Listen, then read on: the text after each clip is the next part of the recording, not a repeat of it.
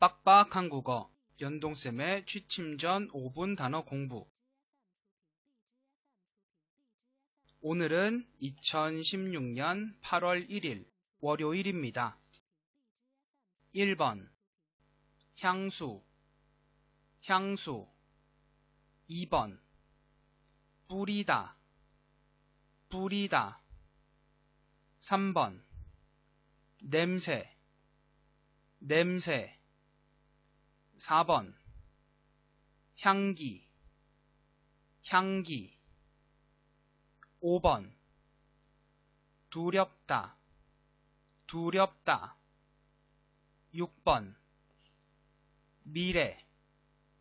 미래. 7번. 유혹하다. 유혹하다.